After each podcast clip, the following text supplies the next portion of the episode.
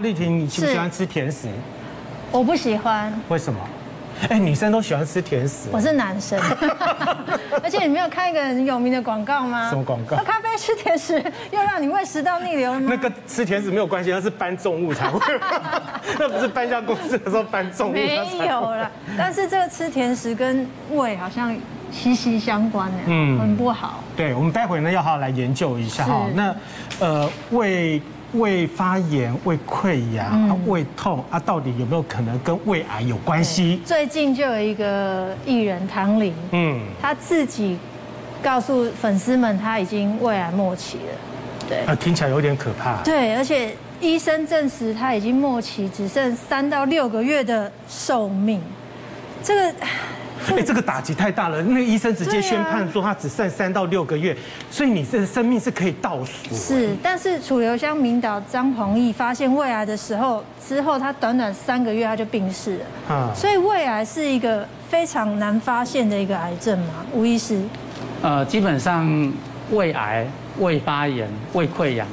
那他的疼痛的感觉是因人而异，嗯，也就是说，他本身到很严重的胃癌呢，可能他也不一定有症状，他只会觉得有点胃闷闷的啊，胃食道逆流的感觉而已。嗯，那其次就是说，当内视镜去做进去的时候，有些癌癌症很小，它在死角上面，哦，我举个例子，就像之前的这个旅日的棒球选手王王贞治，嗯，他照了三年的胃镜才发现，那。再回过头来看他三年前照的胃镜，其实有一点点，那那地方刚好在胃镜要进从食道进到胃的一个转角的地方，哦，所以那个地方是死角。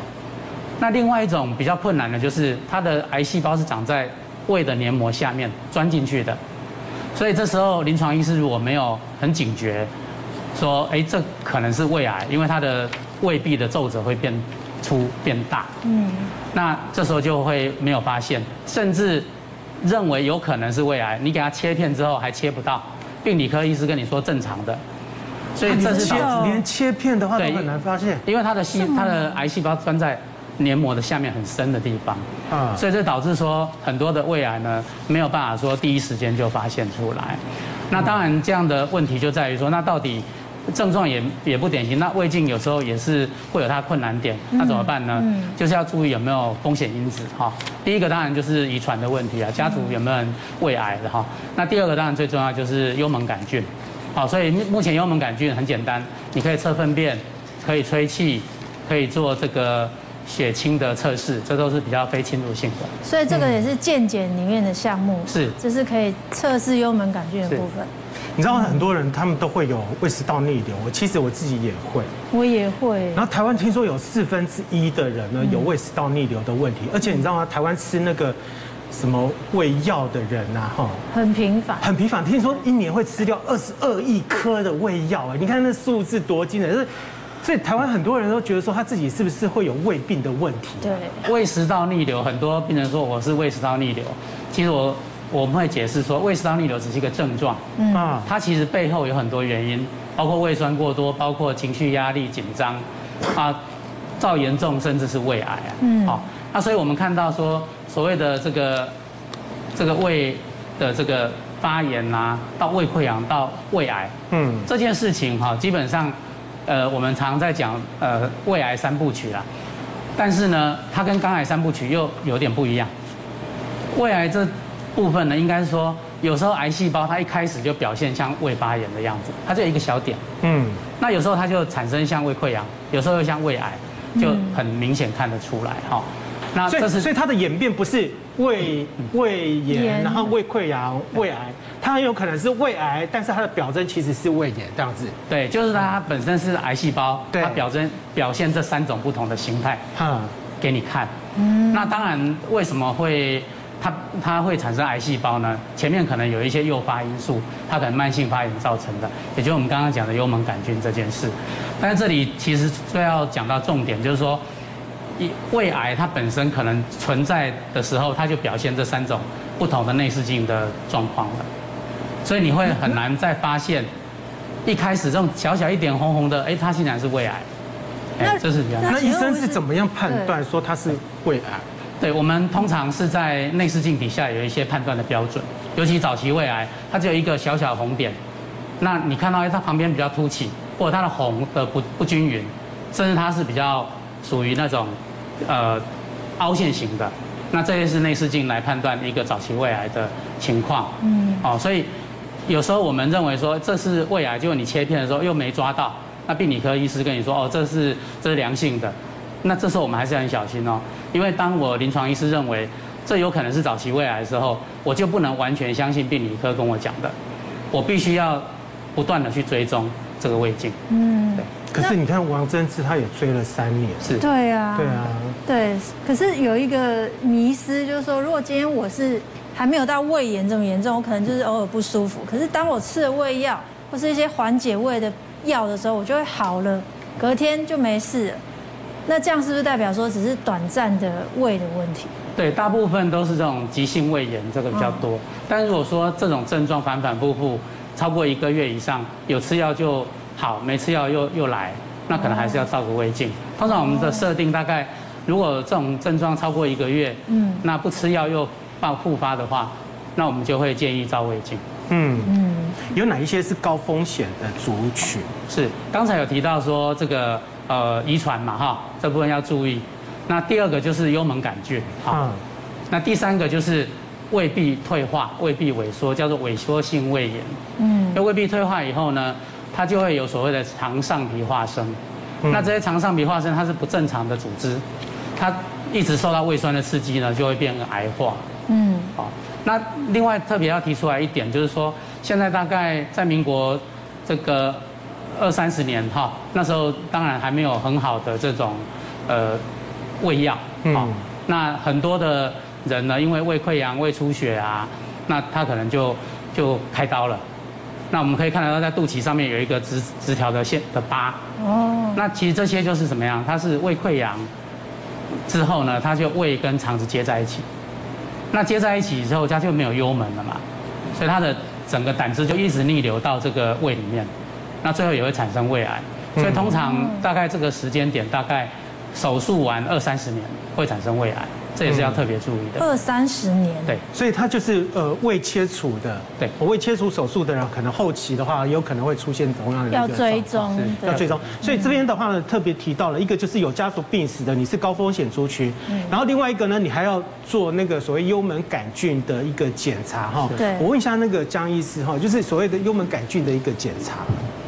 幽门杆菌检查其实现在真的是很方便，对，不管你做什么自费的、不自费的健检，它这个都做得到。不管你从大便去找他的，呃，这个呃免疫反应，或者是你直接呼气试验，那甚至激烈一点，你就做胃镜，直接把它切片，你可以等它直接去染色化验它，它是不是幽门杆菌。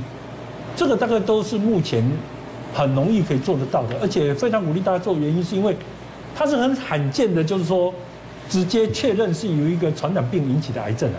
那这个传染病治疗上也很简单，你知道吗？大概我们用抗生素两个礼拜，再加上那个 PPI 三个月，大概基本上的根除率都超过九十啊！嗯，所以对于一个九十 percent 以上的，大概就是九十九十还是很客气的，有人都说九十五、九十六。对这样的一个高根除率的东西哦，不去做，然后让自己承受癌症的风险，其实是很划不来的啦。好，那如果得过的话，就不会再得了，是这样。得过大概有五分之一的人是。就是清除了，但五分之四的人还是继续带着这个细菌在胃里面。那个其实是可以治疗的哈，它有一个疗程，它一个疗程好像是大概一个两个礼拜，两啊两个礼拜嘛哈，两个礼拜，而且不能中断，对不对？对，它不能中断。然后呢，你你吃完了一个疗程以后呢，再回去再去做检查，这样子，然后就会比较安心。对，是。所以平常日常生活，我们如果要。护胃的话，嗯，应该要有一些料理可以保护我们的胃吧，嗯，这时候就要麻烦我们的型男主厨来一份来，赶快教我们大家哈，怎么样护胃的料理。所以这一道护胃料理叫做什么？呃，海鲜蛋板烧。好，来准备的食材有哪一些？呃，基本来说的话，我们有准备了高丽菜，嗯，对，然后还有一些海鲜虾子，然后木耳丝。然后很护胃的有南瓜泥，嗯，对，然后这个呢，很多人可能会以为它是辣椒丝，实际上面是因为我们苹果皮的部分可能就是护胃的部分有很大的帮忙。步骤应该是怎么样？呃，正常来说，因为我做的是比较低负担的版版本，所以我里面的蛋是用的比较多的，嗯，对，然后面粉的比例是比较少一点点的，嗯，对，然后我们正常把蛋液跟面粉还有盐巴混合之后，接下来我们就可以把我们要的一些呃食材放进去。我们待会高丽菜我们会分成两个，一个是做高丽菜的生菜丝，然后另外一个就是我们要放进去的部分，一起拌的。对，然后通常我们建议如果说要做成蛋板烧的部分呢，高丽菜切粗一点。对，不要切太细，你可能可以切粗一点，没有关系。但是如果你要做沙拉的，你可能就是一定要切得很细。嗯，对，它的细致度就会完全的不一样。所以我们就是把高丽菜，哦，比较粗的，对，粗的部分我们就给它放一大把进去。哦，好。然后把我们喜欢的食材，对，就是木耳。这样几颗蛋？呃，这边的蛋的话是四颗。四颗。对，然后面粉的话大约是四十克到六十克，那可以依照个人喜欢的浓稠度去微调。嗯。然后如果喜欢口感可能比较呃香一点点的话，我们可以再准备就是牛奶，对，再去做。还可以再加牛奶。对，加一点点的牛奶，就不要多。对，那当然有些餐厅他们会用高汤去替代。对。对，那可能像有些人他们对就是牛奶身体比较有反应的，可能就比较不是那么适合。有有一些那个健康一点就加牛奶，肠胃不是很适合牛奶。对，有些人可能乳糖不耐症啊等等的。哦，虾子。但像你这样健身的人，可以吃这么多面粉吗？呃，其实一比一来说，我们刚刚讲就是以蛋白质为主，所以蛋的比例比较高。面粉其实下的很少，就是四十克，其实一口面包都不到。大概让它这样子浓稠，就是没有滴水感。对，不要有滴水感，就是全部的东西，不能太稀。对，不能太稀。嗯，对，所以大概这样子就可以了。感觉很适合小朋友哎。对，来我问一下琼月啊哈，那个所谓的要护胃的话，哈，护胃的话呢，通常饮食习惯的话，是不是有一些不一样的？除了秋葵还有什么？对，因为其实像我们刚刚讲，其实胃会不舒服，或胃会到后面比较严重的阶段，一定都是会有些一些呃黏，就是胃发炎嘛。那可能有一些胃黏膜的损伤。因为我在健检的单位时候，真的很常看到很多人就是哎。糜烂性胃炎，可是大家可能不觉得说是怎么样，可是就代表说我们的胃是不是一个健健康的状态，所以我们都会希望说可以。补充一些可以修复我们胃黏膜的一些食材。那像刚刚我们会开这种高丽菜是，是因为它里面有一个所谓的维生素 U。那这个维生素 U 就是可以帮助我们修复我们的一个胃黏膜。那包含像一些木耳啊、胡萝卜啊、南瓜泥，呃，像像呃胡萝卜跟南瓜泥也是有维生素 A，也是帮助我们可以帮那个黏膜细胞去做一个修复。那这个黑木耳的部分，它有一个就是。呃，白木耳跟黑木耳都有，就是有一点点的胶质，所以也是可以帮助我们的胃可以比较修护。那像刚刚这个苹果皮的部分的话，其实苹果皮呢，它就是有好的果胶，所以它一样也有这样的功能。所以如果说哎胃不好的人，那你在吃苹果，你就可以挑选，就是比如说是台湾的蜜苹果，那就没有食用辣的风险，因为很多人都会怕说，哎，吃苹果会不会吃到一些辣？但我就觉得会建议大家说，你可以挑台湾在地的，它不用经过长时间运输，那它就没有我们所谓的人工食用辣的一个风险这样子。可是我们从小到大就会说，啊，你胃不好，加麦啦。啊，对对 对。吴医师，可是你知道我们到底对不对？长大之后才发现，哎，粥好像不是对胃好的食物，哎，这是迷失还是真的？哎，其实粥如果是这个汤水比较多的话，很多病人有这个胃食道逆流、胃酸过多的，吃了会很不舒服。嗯。好，所以真的要吃粥的话，一般是比较粘稠的。可是你知道吗？那个胃发炎的时候，不要说胃癌，然后就是胃发炎的时候啊，你其实一整天呢，你都不敢吃东西，你怕吃了以后呢，肚子就会又会开始不舒服，或者是说胃粥粥啊那哈。啊，甚至可是问题是你一整天没有吃东西，那也不是办法。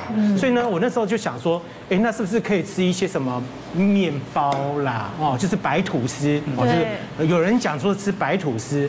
啊有人讲说吃那个什么苏打饼干，后来说白吐司跟苏打饼干不好，对不对？因为应该这么讲，就比如说，当你已经就是胃酸已经分泌太多所造成的不舒服，其实这时候吃到含糖的东西，它反而会刺激我们的胃酸分泌，所以。不会建议说你只单纯吃就是只有糖类的食物，嗯，所以你可能要补充一点呃蛋白质。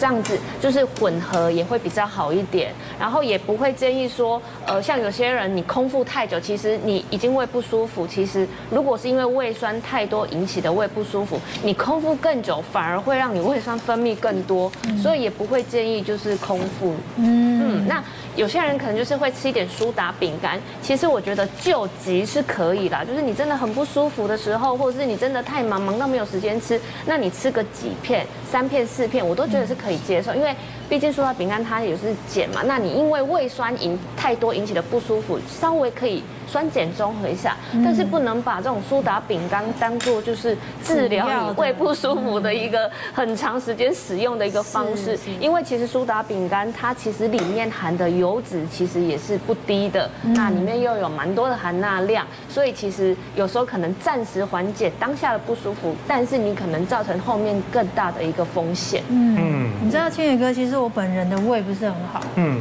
真的，然后我婆婆就跟我说，平常要喝。苦茶油，苦茶油，嗯、他就说一再 k 起来还起来啊，你得拎呃那个一小匙这样下去，然后你的胃就会整个身体都会变很好。口袋油，对，这样意思是是真的吗？事实上，这个是有学术根据的了。哦，你去看国科会所支持的 sponsor 的研究，可以看到苦茶树本身哈，它的确本身有抑制幽门杆菌的效果。哦。那像甚至于像这样的食物哦，像蜂蜜，它对于护胃的部分就更多的研究。蜂蜜不但是广泛的抑制大部分的细菌之外，它对幽门杆菌有抑制的效果。第一个，第二个已经知道说，像溃疡存在的情况下，如果给它吃蜂蜜，这个溃疡会黏膜会修复的比较快，会愈合的比较好。嗯，所以像苦茶油跟蜂蜜都是非常养胃的东西的。不过，奉劝各位观众，如果你要用这种方式来养胃的话，请记得。最好还是空腹吃啦。哦，你也知道，你啊，你个蜂蜜啊，如果你肚子装了一肚子食物，你加点蜂蜜进去，那能干嘛呢？那个蜂蜜逮溜了之后，就已经不知道跑哪里去了。嗯，同样的话，苦茶也是这个味道，所以我一般都建议病人是空腹的时候吃，吃完还要继续空腹至少半个钟头。哦，你这样才有机会让这个 coating 在这个黏膜上面的这些食物或药物产生作用了。好，那在说的同时的话呢，我们 Even 呢已经把这个饼呢给。大阪烧还有蛋板烧，蛋板烧加特别多的，它是蛋板烧哈，蛋板烧已经做好了，美丽。对啊，这在旁边就已经闻到味道，好香啊。对，所以其实你可以看到这边，好好会煎，你看煎到刚刚好。对啊，我们的虾子都在里面。对对，然后我们待会把它开。这份感觉可以卖七十还是什么？啊？就加了那些料，这个可能要 要五百块，三五百。然后如果今天是餐厅的话，我是说一个啦。啊，一个，一个可以。对。我们现在呢要抹上我们的南瓜泥，对，抹上南瓜泥。对，我们把它铺一点点在我们的表面。我能不能用苹果？苹果可不可以？太甜。苹果苹果可以吧？苹果可以，苹果也是护胃的食材。对啊，苹果也是护胃的。太甜，糖分不会太高吗？呃，其实。一颗苹果算一份，那我们正常可以摄取一天可以两份到四份，所以如果没有糖尿病的人，其实你一天要吃到四颗苹果，那你把它做成泥，其实那分量我觉得应该还好了，因为很多小朋友他们其实那个副食品有没有也要用那个苹果泥，有没有？对对对对对，这个是什么？这个呢，就是我们大阪大阪烧的寿司。这个就是我做的优格酱，对，然后它是用日式的美乃滋 Q B，它本身的那种油脂含量就比较低，然后再混上我们的就是原味优格啊。好，这个是用优格啦哈。对，这个是用优格，然后我们把就把它抹开就可以了。嗯，对。